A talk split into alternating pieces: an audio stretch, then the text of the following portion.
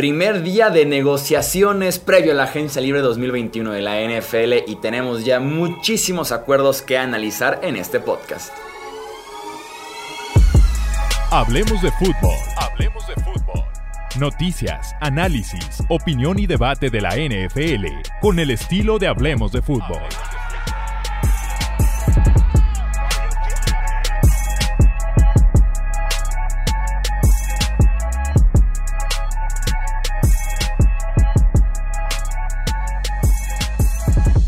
Tal amigos? ¿Cómo están? Bienvenidos a un episodio más del podcast Hablemos de Fútbol. Yo soy Jesús Sánchez y es un placer que nos acompañen para un episodio cargadísimo de contratos. Saquen papel y pluma, calculadora, porque va a ser muy necesario. Hicimos un corte una hora antes de grabar este episodio. Hasta aquí tenemos los acuerdos que han sido reportados y ya en el podcast que subiremos el día de mañana, más acuerdos, el del jueves, más acuerdos y así iremos cubriendo la agencia libre porque son demasiados, demasiados contratos. Saludo con muchísimo gusto a mis dos compañeros, Alejandro Romo y también a Tony Álvarez. Bienvenidos y casi feliz año NFL.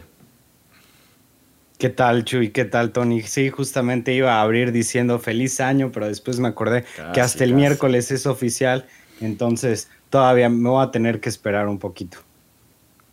Sí, estamos a, nada de ello, pero qué cosa, ya sabíamos que iba a haber muchos movimientos, pero sí me sorprendieron ciertas cantidades que se van a invertir, ya estaremos platicando de eso en este episodio. De una vez vamos con ellas porque son demasiadas. Shaquille Barrett se queda en Buccaneers, 4 años, 72 millones de dólares. Creo que viene un pequeño descuentito por parte de Barrett, ya sea por Florida, ya sea por la franquicia, por Tom Brady, por ir por otro Super Bowl. No sé por qué, pero Shaquille Barrett le dio un descuentito bastante interesante, generoso a Tampa Bay para poderse quedar y prácticamente el núcleo de los Bucks está intacto. Hablando de los tres principales agentes libres, Chris Godwin etiquetado, Lavonte David extendido, Shaquille Barrett renovado por la gerencia de los Bucks.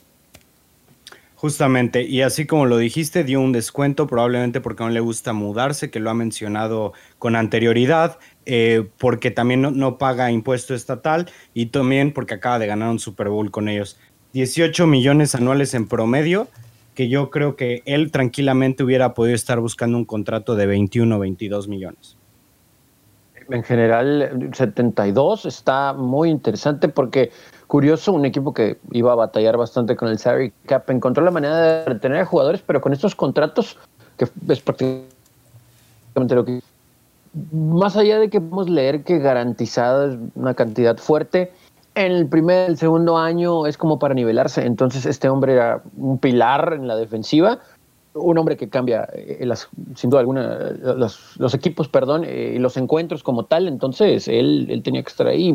Me quito el sombrero ante lo que está haciendo Tampa Bay, ahorita vamos a hablar de otros movimientos de ellos. Sí, ahí está cómodo, ahí encontraron el sistema correcto para explotarlo, darle la oportunidad, y hemos visto ya un temporadón regular 2019, unos muy buenos playoffs 2020, y lo que puede venir todavía para Shaquille Barrett. Otro pass rusher que sí cambió de equipo, Bob Dupree, 5 años, 82.5 millones con los Titans, incluyendo 35 millones garantizados. Mm, yo, como equipo de NFL, Bob Dupree con ese contrato, no, gracias. No, definitivamente no. A mí no me gusta Dupree con ese precio, especialmente porque nunca ha sido, digamos, un pass rusher elite. Ha sido bueno y hasta ahí pero creo yo que después de haber intentado hacer lo mismo con alguien de la misma clase del draft y que también era medianero, como lo es Vic Beasley, creo yo que se vieron en la necesidad de, ok, necesitamos a alguien nuevo para el pass rush, nos surge alguien, Bot Dupree era el que quedaba libre, vámonos.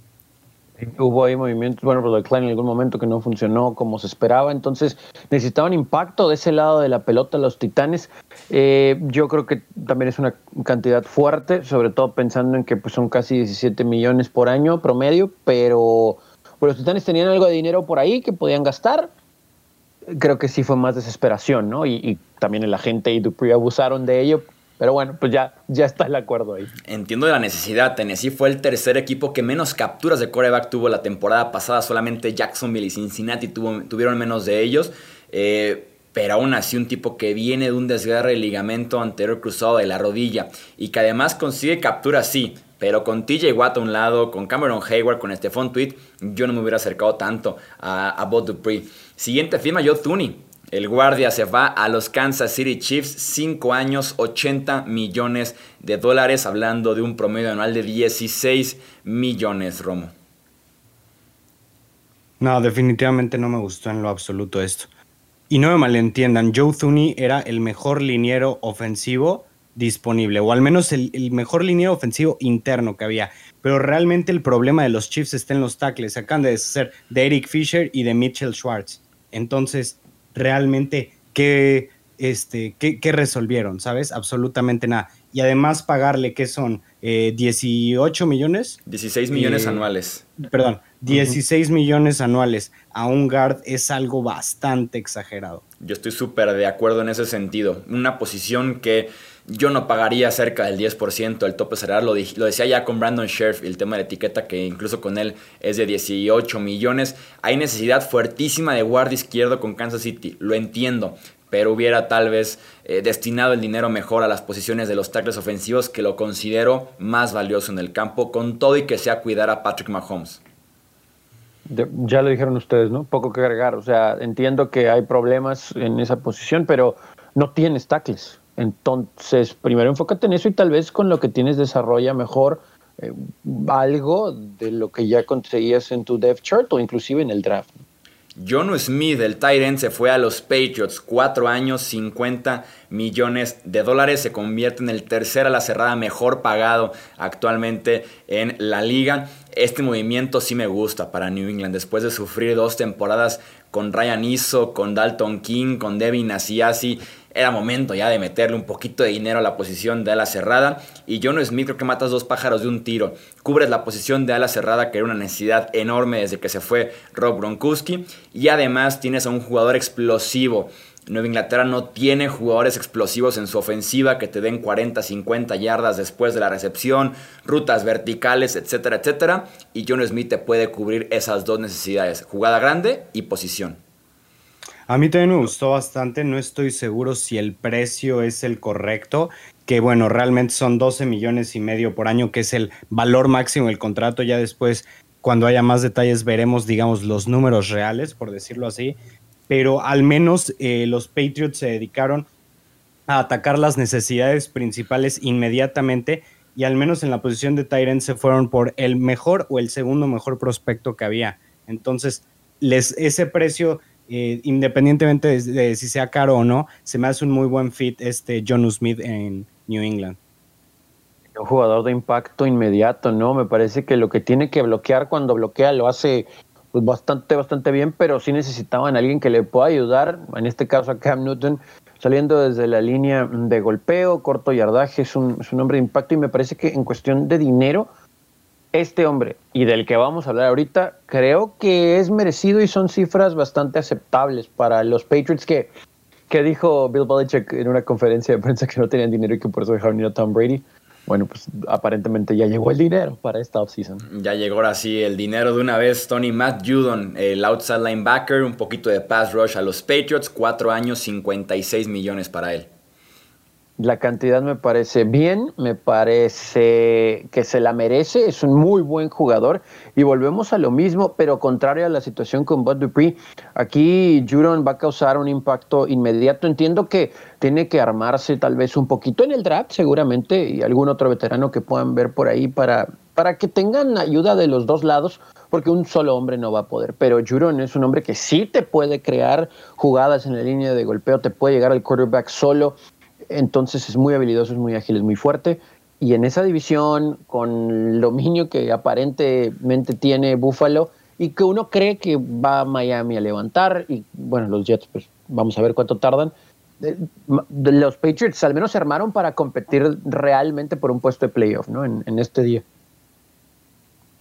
Y sí, efectivamente, así como lo dijiste, y 14 millones por año en promedio se me hace una cantidad, digamos, un poco alta, pero también los Patriots tenían muchísimo tiempo que no hacían una contratación relevante en la posición de linebacker exterior. Me parece buena la idea, me parece que es, es traer eh, presión inmediata al campo. Entonces, por ese lado también, eh, también se me hace que estuvo bien. eh, digamos, Judon no es el mejor pass rusher de la NFL, pero sin embargo puede crear presión y viendo, digamos, que este Bot Dupree cobró 16 millones y medio o que este Leonard Floyd cobró 16 millones por año, Judon por 14 se me hace bastante entendible. Sí, ya comparado con otros precios, está justo en el medio. Está en medio de lo que firmó Guara y Ngakwe y de lo que firmó Lawson, Hendrickson y por ahí arriba Leonard Floyd. Entonces, creo que por herramientas New England fue de los primeros en elegir su pass rush, su pass rusher, perdón, y ahora sí cada quien empezó como a conformarse con lo que iba quedando en la agencia libre. Es necesario y lo que le sigue, el pass rush en los Pats, en ese sentido, eh, cubren una necesidad enorme un jugador que además conocen bien al estarse enfrentando a los Baltimore Ravens. Tenemos un par de corebacks para platicar en esta agencia libre. Eh, lento, pero hubo ya cerca del final del día un par de movimientos en la posición. James Winston se queda con los Saints, contrato de un año y hasta 12 millones eh, con incentivos y demás. Y Ryan Fitzpatrick, que va al Washington Football Team con contrato de una temporada y 10 millones de dólares. Con el caso de James me intriga ver a James. No sé si me gusta, pero sí me intriga verlo. Es de los que más quisiera ver, por lo menos en pretemporada 2021, ver cómo está de cómodo con la ofensiva. Ya estuvo un año detrás de Drew Brees en el sistema de Sean Payton, rodeado de Alvin Kamara, Michael Thomas, la línea ofensiva de Nueva Orleans, operado obviamente de la vista. Entonces me intriga, aunque sea ver a James, eh, que puede salir muy mal. Sí, sí puede salir muy mal, pero por el precio creo que vale la pena dar la oportunidad a James. Es un precio tan alto, una temporada de regreso, ya conoce el sistema.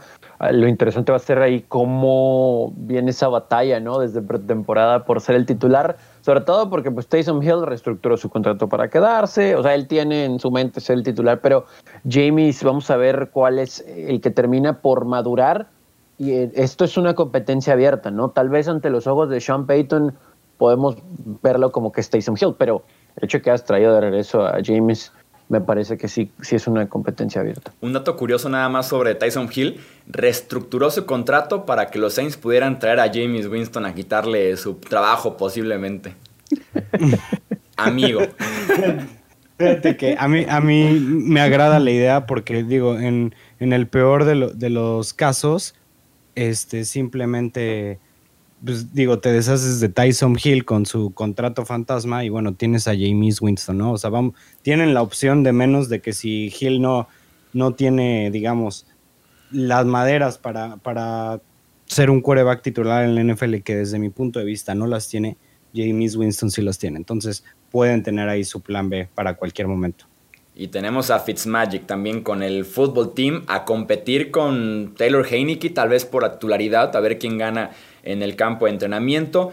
Creo que le puede dar cierta estabilidad a la franquicia después de estar con cuatro corebacks diferentes la campaña pasada y un buen inicio en esa división que la temporada pasada se ganó eh, con récord perdedor y puede estar en la pelea con Fitzmagic antes de que se convierta en la versión mala de Ryan Fitzmagic.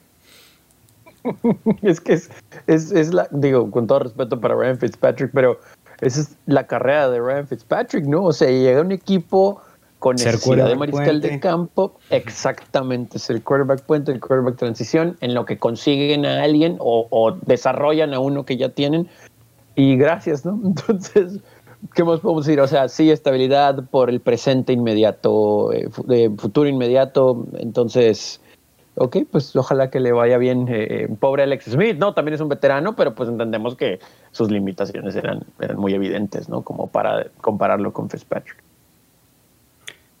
Estoy de acuerdo. Vamos con varios pass rushers más que están aquí ya con ciertos acuerdos con diferentes equipos. Carl se va a los New York Jets, 3 años 45 millones. Es tal vez el mejor pass rusher que han tenido los Jets desde Ryan Pace en la década del 2000. Y Robert Sale, si algo sabe hacer, creo yo, es elegir a sus defensivos, sobre todo en el front seven, que es como su especialidad. Espero cosas muy buenas de Carlson en esa división este.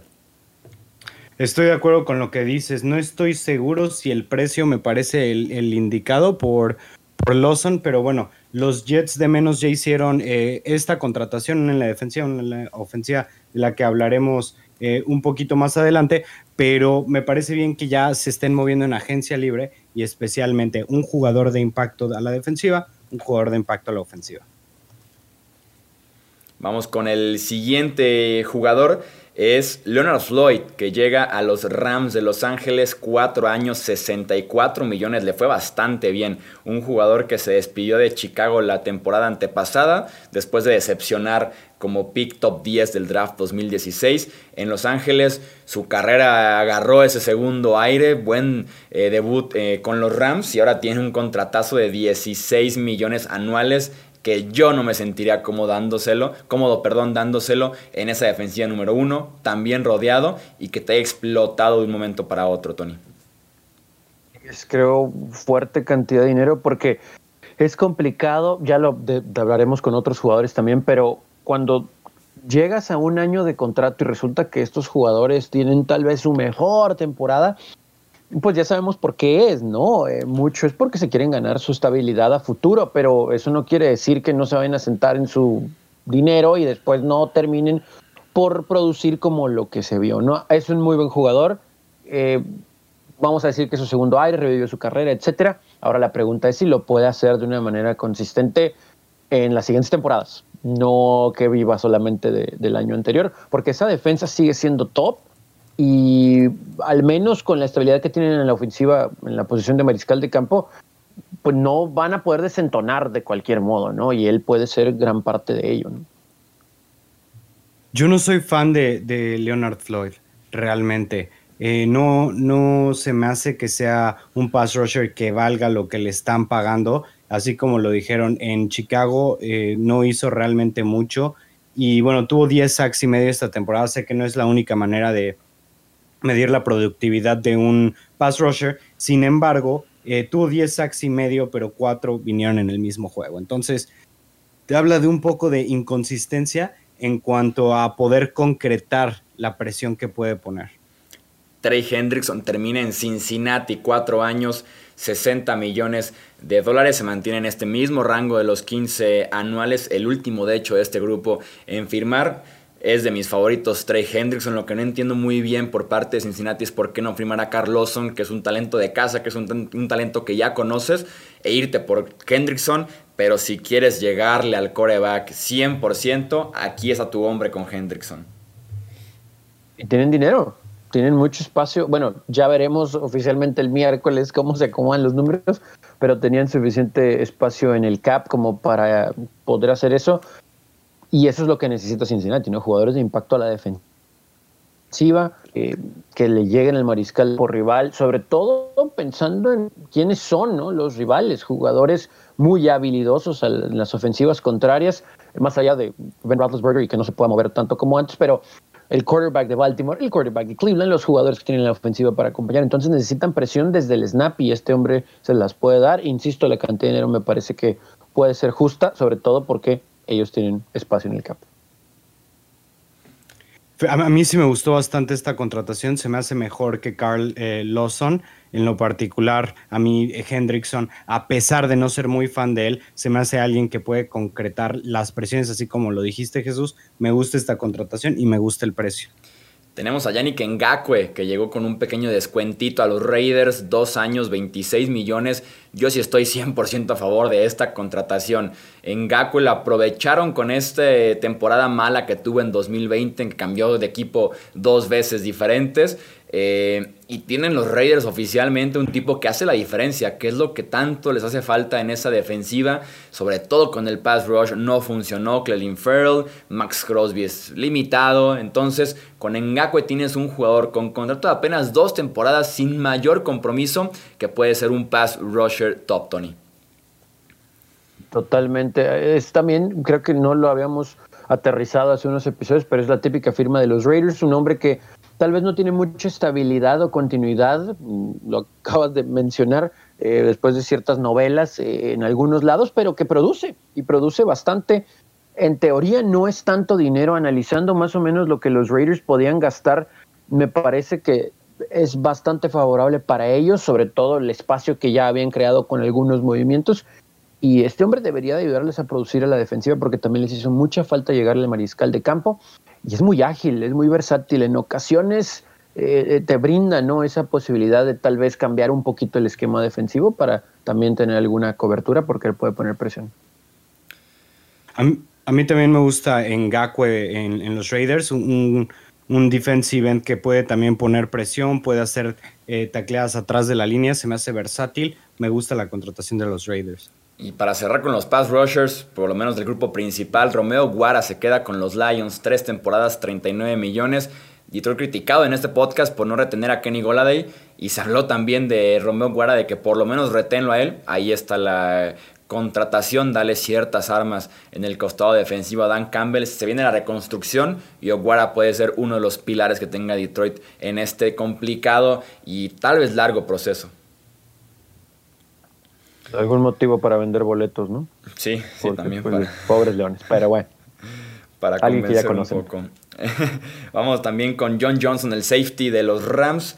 Firmó con los Cleveland Browns tres temporadas, 33 millones. Me encanta la llegada de John Johnson a los Browns, versatilidad, liderazgo, capitán del equipo en el que estaba anteriormente, un tipo que tiene un olfato eh, natural por el ovoide, lo que necesita la secundaria de los Cleveland Browns, Romo. Se me hace la mejor contratación del día de hoy en cuanto a costo-beneficio. Se me hace que es uno de los mejores safeties de la NFL, o al menos lo fue la temporada pasada, y llega justamente a lo que más necesitan los Browns en su defensiva. Me parece así la contratación ideal, o sea, duración buena, precio excelente, jugador excelente.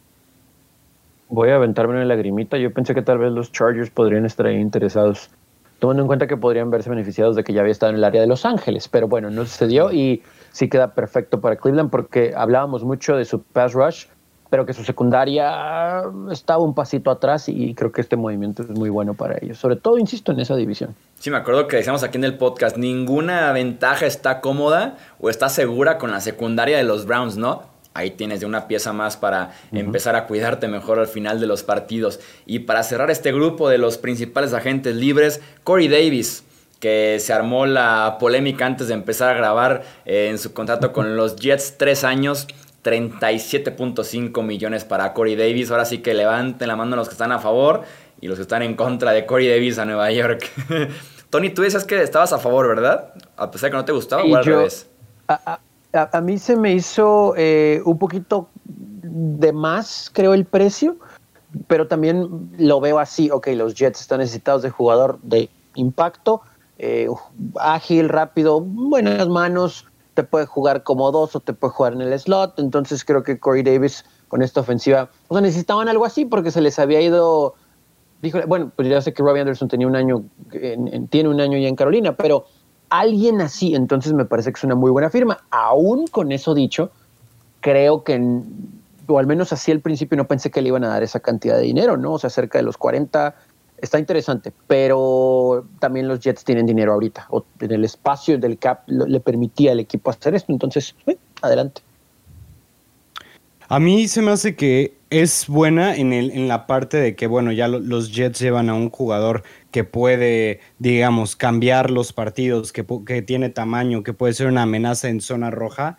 Eh, sin embargo, me preocupa mucho que este Corey Davis no haya tenido prácticamente nada de producción en su carrera, o al menos no notable hasta el último año. Entonces, por ahí eso es lo único que me levanta algunas banderas, pero fuera de eso es una contratación decente.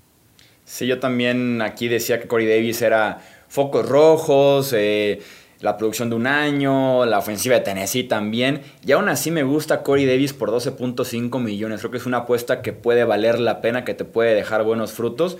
Y Corey Davis junto a mm, Denzel Mims de segundo año, Jamison Crowder, no luce tan mal ya el grupo de wide receivers de los Jets, no luce tampoco súper bien, pero es algo con lo que se puede poco a poco ir trabajando y apostar por el potencial que tiene todavía Corey Davis, que apenas la temporada pasada lo vimos realmente produciendo en la NFL. Pasamos a un siguiente grupo de agentes libres.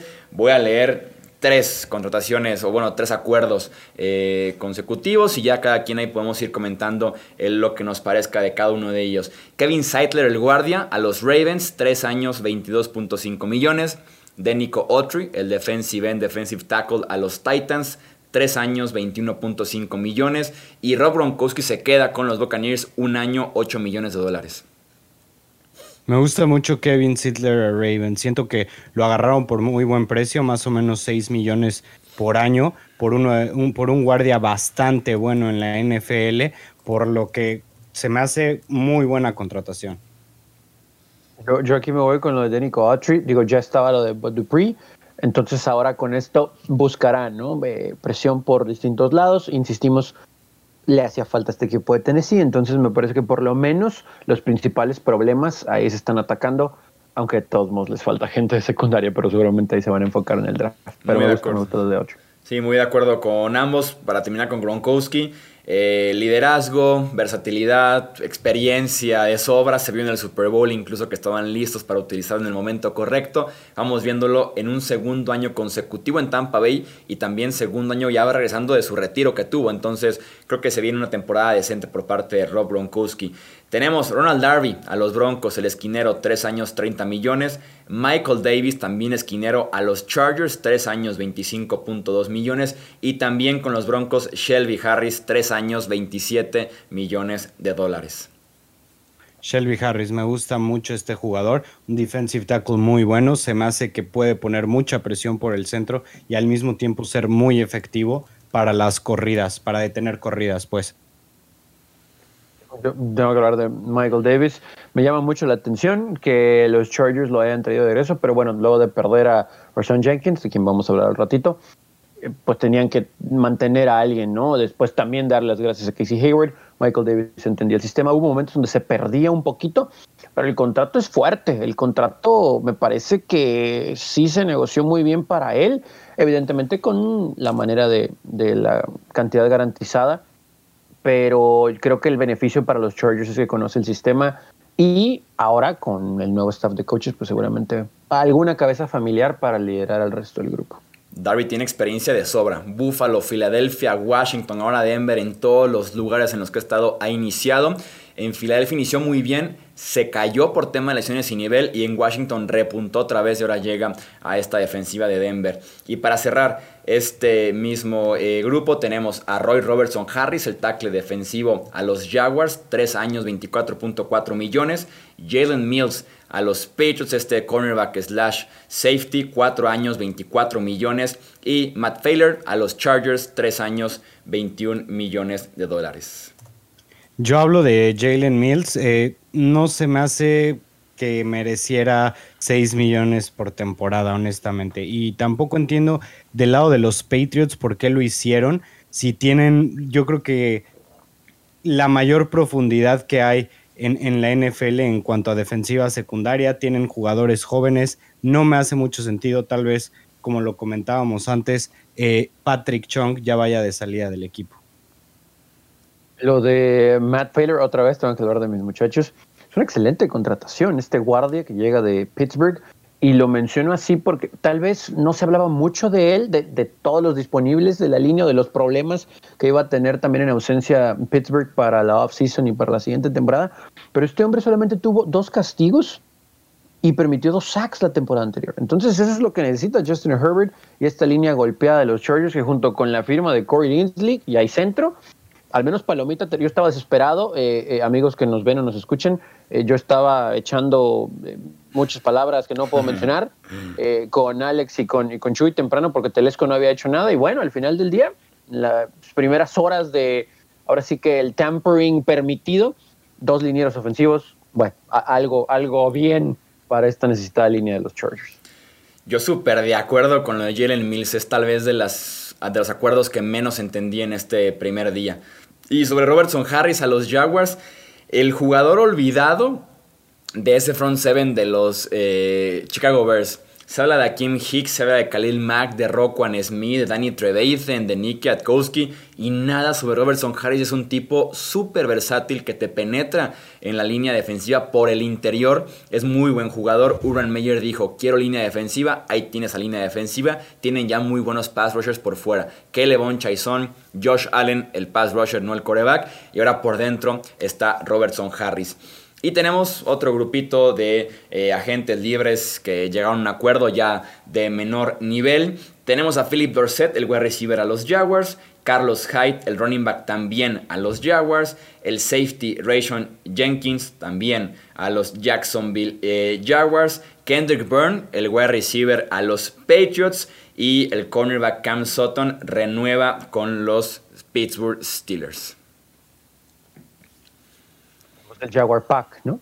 O sea, entre mucha necesidad, no precisamente porque sea de alto nivel, pero necesitabas depth chart para correr, depth chart en los receptores, porque tampoco había mucho y además de DJ Shark. Entonces, lo de Jenkins es un jugador de complemento de secundaria, esos detallitos para tratar de tener algo con qué construir, ¿no? Para, para su nuevo head coach. Un roster tan malo en Jacksonville todo suma en este sentido, entonces sí van a llegar a jugar snaps importantes, jugadores con experiencia, sobre todo con un head coach que es nuevo.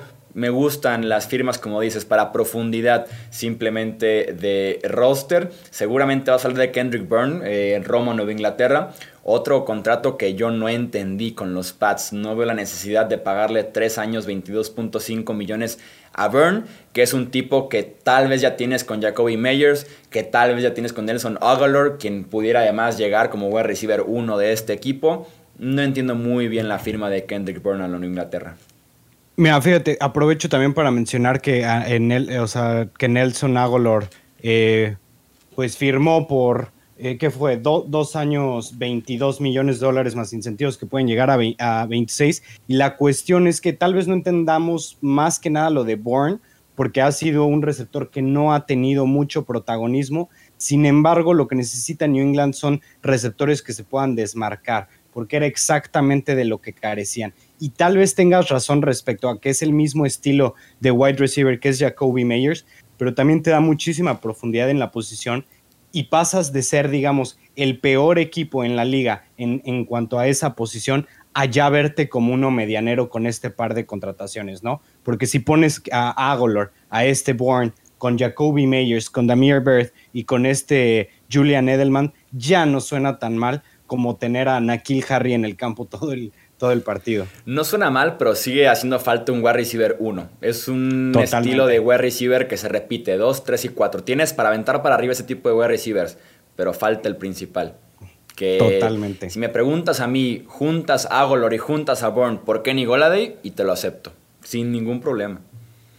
Pero volvemos a lo mismo de que New England necesita más receptores que se desmarquen. Sé que Goladay es mejor que los dos por bastante, 100% de acuerdo, pero para lo que se necesitan como un quarterback como Cam es alguien que no vaya por los pases, digamos, tan peleados, sino que le des, o sea, que, que cree separación, porque sabemos que Cam no es el quarterback más preciso que hay. Y hay tres veces en el draft que tal vez uno de esos top tres pudiera caerle en Inglaterra en primera ronda, pero honestamente me cuesta trabajo creer que Bill Belichick va a elegir en el draft como primera selección a un receptor. Que creo que puede, digo, ya hablaremos del draft en su momento, pero no sé si estén pensando en eso. Pero también si vas a elegir a un receptor segunda ronda, no te va a tocar un receptor uno, ¿no? O uno con potencial de ser uno, entonces. No, y con el pésimo historial que tienen los Pats seleccionando wide receivers en el draft.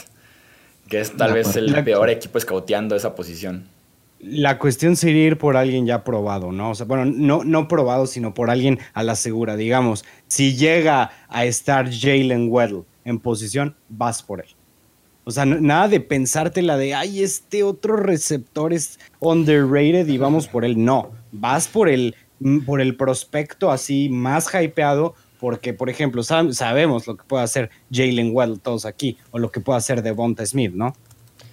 Sí, claro. Sí, sí, claro. El problema es que sí empiezan después con ciertos prospectos que no terminan aportando prácticamente nada, como es el caso de Enkil Harry actualmente.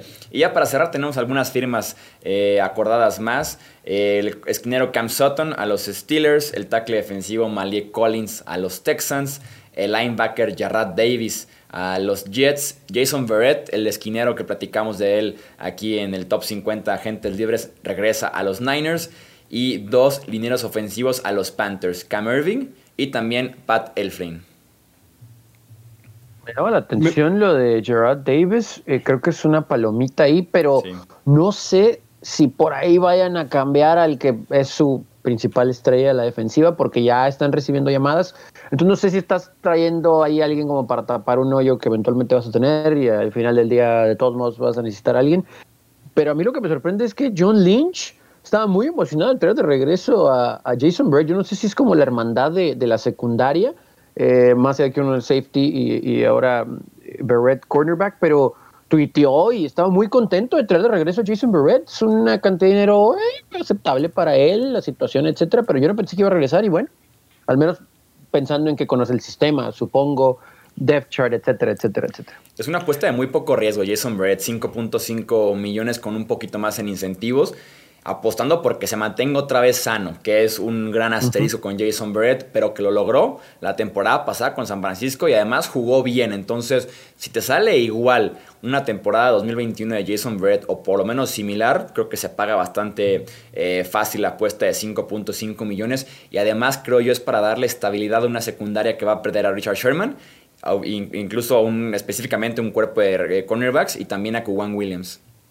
Y me gustaría mencionar que nos decían que cómo era posible que no estuviéramos de acuerdo que fuera, eh, que lo sacáramos del top 50. Y ahí está, ¿no? O sea, un año, 2.2 millones de dólares de, base y tres más en, incentivos, ¿no? Entonces ahí se ve cómo en el mercado no lo estaban eh, no lo estaban evaluando por una temporada porque se conoce su historial de lesiones. Entonces, por eso, aunque sea muy criticado, aunque haya jugado muy bien casi toda la temporada, porque no se va limpio una temporada Jason Barrett, aunque haya hecho eso, para los equipos importa muchísimo el que no se haya podido quedar, en, el que no se pueda quedar sano en, el campo, pues. Y no vas a olvidar cuatro temporadas en las que jugó dos partidos por una sola temporada en que jugó 13 bien, entonces yo estoy de acuerdo. Aquí se vio que no había una apuesta segura para Barrett.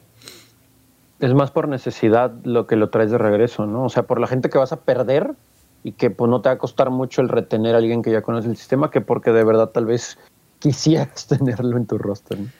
Sí, exactamente. Yo estoy de acuerdo con Gerard Davis. Me interesa ver a Davis una ex primera ronda con Robert Sale. Ya vi la versión de Matt Patricia y no me gustó, pero se pudiera de alguna manera justificar. Quiero ver ahora la versión de Robert Sale. Y con los Panthers invirtiendo en la línea ofensiva, Irving y Elflane. Elflane te puede jugar centro y guardia. Irving te puede jugar tackle, centro y guardia. El problema es que ninguno de los dos juega bien cualquier posición prácticamente.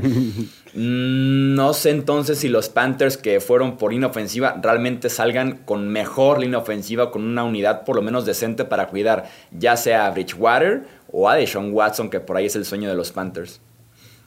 O hasta McCaffrey, para bloquearle bien. Sí, unas connotaciones un poquito extrañas por parte de Carolina en la línea. Así es, pero bueno, al, menos están trayendo bastante profundidad y al mismo tiempo versatilidad. Entonces va a ser bastante interesante qué pretende hacer Matt Rule con esto. Hasta aquí entonces este episodio del día 1 de negociaciones en la agencia libre. Recuerden que si están en YouTube, suscríbanse y también activen notificaciones para que les avise cada vez que haya un nuevo episodio. Si están en formato de audio, dejarnos un review, una recomendación con algún otro amante de la NFL en esta época tan divertida del off-season de la NFL. En nombre de Alejandro Romo, de Tony Álvarez, yo soy Jesús Sánchez y eso es todo por este episodio.